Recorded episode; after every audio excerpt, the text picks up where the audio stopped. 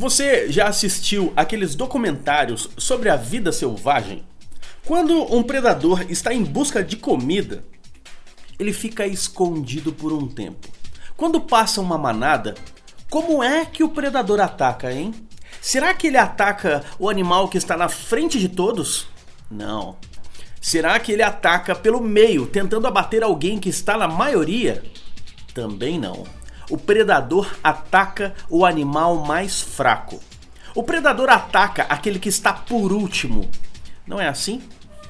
Nós acabamos de passar por uma crise no Brasil. Nós estamos no momento da retomada. Alguns empresários com anos de experiência estão pensando em enxugar custos, diminuir o tamanho da loja, investir menos em propaganda. Ou seja, o mesmo pensamento da presa mais fraca.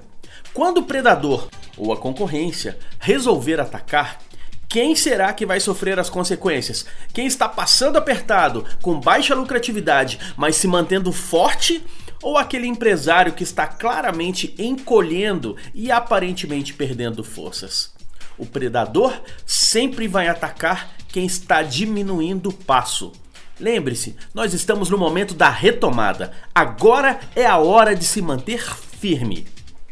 Eu sou Leandro Branquinho, do radiovendas.com.br e quem me contou esta história do mundo selvagem foi um amigo que se chama Arley. Ele é proprietário de uma ótica e sabe que estamos no momento decisivo, o momento da retomada. Rádio Vendas.